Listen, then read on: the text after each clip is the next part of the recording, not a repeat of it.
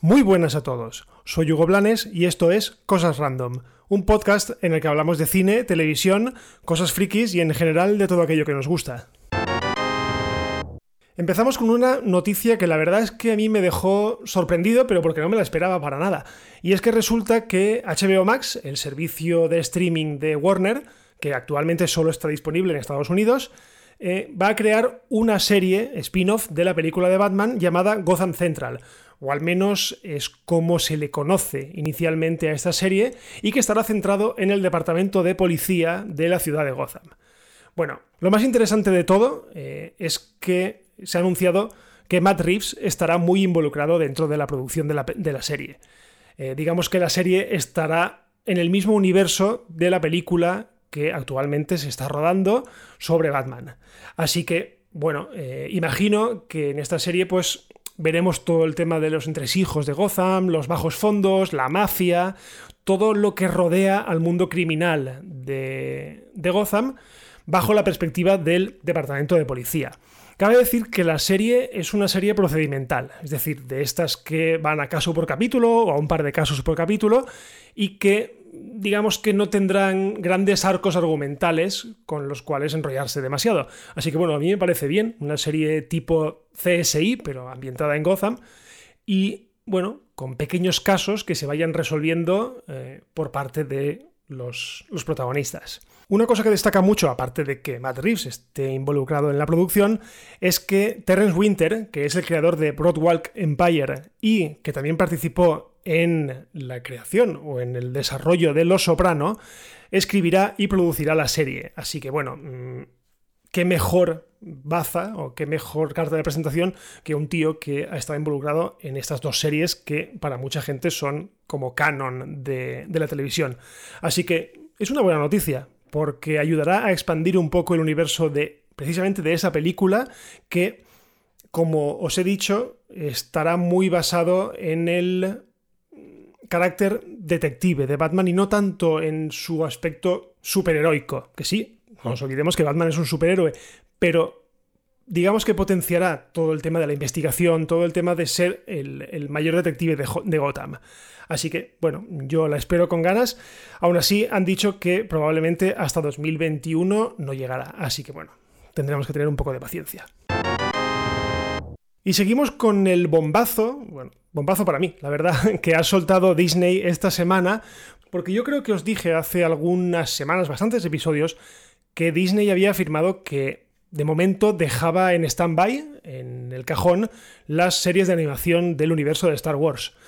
Pero resulta que no, que todo eso era una cortina de humo y de repente se han sacado de la manga una nueva serie.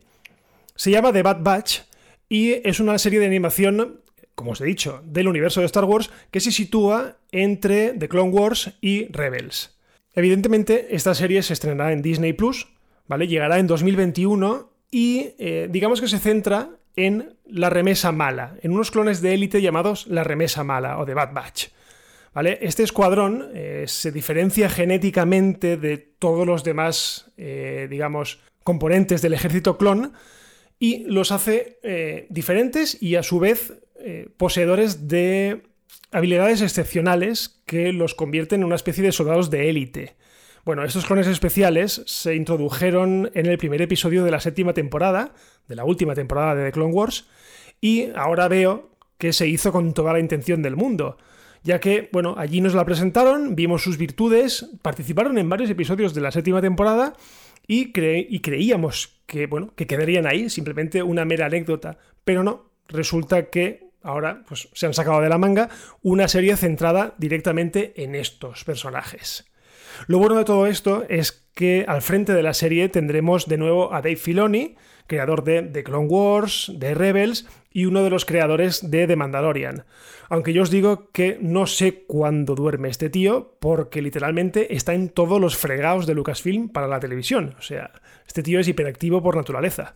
Pero bueno, me parece fantástico porque eh, si hay alguien que sabe de Star Wars y que ama Star Wars dentro de Lucasfilm, ese tío es Dave Filoni. Así que no puedo imaginar a una persona mejor para llevar una nueva serie de animación que, joder, es que conforme terminó eh, The Clone Wars, yo necesitaba más, más animación de Star Wars porque es donde realmente están sacando lo mejor que tienen. Bueno, y con The Mandalorian, pero es que la última temporada de, de, Clone Wars es absolutamente sublime. Así que bueno, eh, tendremos que esperar un poquito hasta 2021 para ver las aventuras de estos clones. Y bueno, yo no descartaría incluso eh, ver a alguno de los personajes de Rebels aparecer eh, con estos personajes. Porque, bueno, digamos que entre los episodios 3 y 4, bueno, o entre The Clone Wars y Rebels, eh, digamos que, bueno, ahí está toda la panda de Rebels, salvo Ezra Bridger, salvo el niño, el protagonista. El resto pueden estar por ahí tranquilamente. Así que bueno, yo espero que nos sorprendan con, con esta serie. Y seguimos con una cosa que a mí me ha dejado, vamos, me ha dejado con el culo torcido. Y es que Lego anunció esta semana por sorpresa un set para montar la mítica NES a tamaño real, acompañada de una televisión y con el juego Super Mario Bros. en ella. O sea, Nintendo, si algo sabe, es dar golpes sobre la mesa y, crear jugadas maestras. Y lo que ha hecho con, esto es sencillamente sublime. o sea, es que tenéis que verlo. Os voy a dejar el tráiler en las notas del episodio porque es que es tremendo. O sea, es un set que recrea perfectamente la consola y una tele, pero es que además la tele eh, tiene en la pantalla, evidentemente, el Super Mario, el Super Mario Bros., el primero, pero tiene un sistema en el cual, eh, digamos que la tele va girando, o tú giras con una palanquita, y la imagen va como moviéndose, con Super Mario incluso saltando de plataforma en plataforma.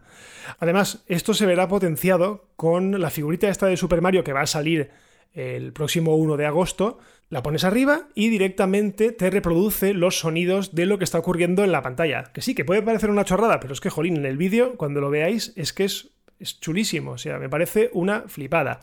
Ahora bien, la mala noticia, que costará la friolera de 230 euros.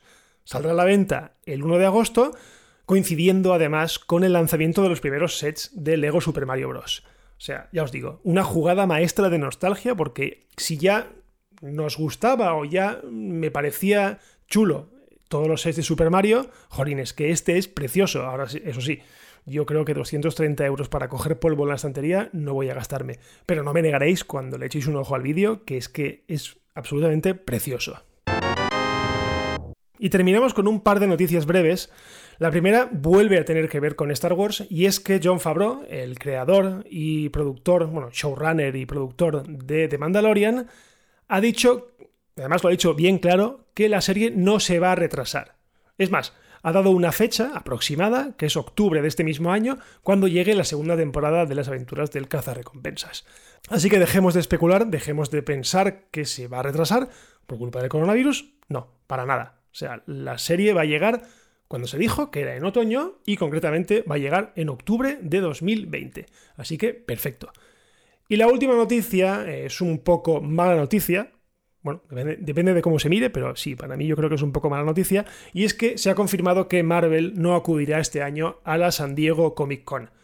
Está claro que este año es diferente, la San Diego Comic Con, como os comenté hace varios episodios, iba a ser muy diferente, iba a ser solamente virtual, y eh, se llevaba tiempo especulando con que Marvel no iba a acudir. Bueno, al final digamos que se ha cerrado ya el plazo de presentación de paneles o de, programación y Marvel no aparece por ningún lado, así que imagino que Disney está reservando todos sus anuncios para el D23 o incluso para más adelante, porque mm, no nos olvidemos, eh, este año Marvel no ha estrenado nada, sigue con todas sus películas o con su película retrasada, Black Widow, para eh, noviembre.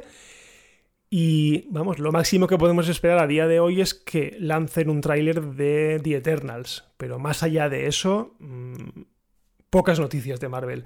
Así que bueno, imagino que esta decisión viene un poco provocada por todos los retrasos. Entonces, como no tienen nada que anunciar, digamos, de peso, porque no han adelantado mucho, pues han decidido pues, no ir a la Comic Con.